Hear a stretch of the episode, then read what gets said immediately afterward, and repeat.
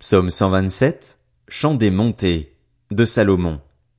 Si une maison n'est pas construite par l'Éternel, ceux qui la construisent travaillent inutilement. Si une ville n'est pas gardée par l'Éternel, celui qui la garde veille inutilement. C'est inutilement que vous vous levez tôt, que vous vous couchez tard et que vous mangez un pain gagné avec peine. Il en donne autant à ses bien-aimés pendant leur sommeil. L'héritage que l'Éternel donne, ce sont des fils. Les enfants sont une récompense. Les fils qu'un homme a dans sa jeunesse sont pareils à des flèches dans la main d'un guerrier. Heureux l'homme qui en a rempli son carquois. Il n'aura pas honte quand il parlera avec des ennemis à la porte de la ville.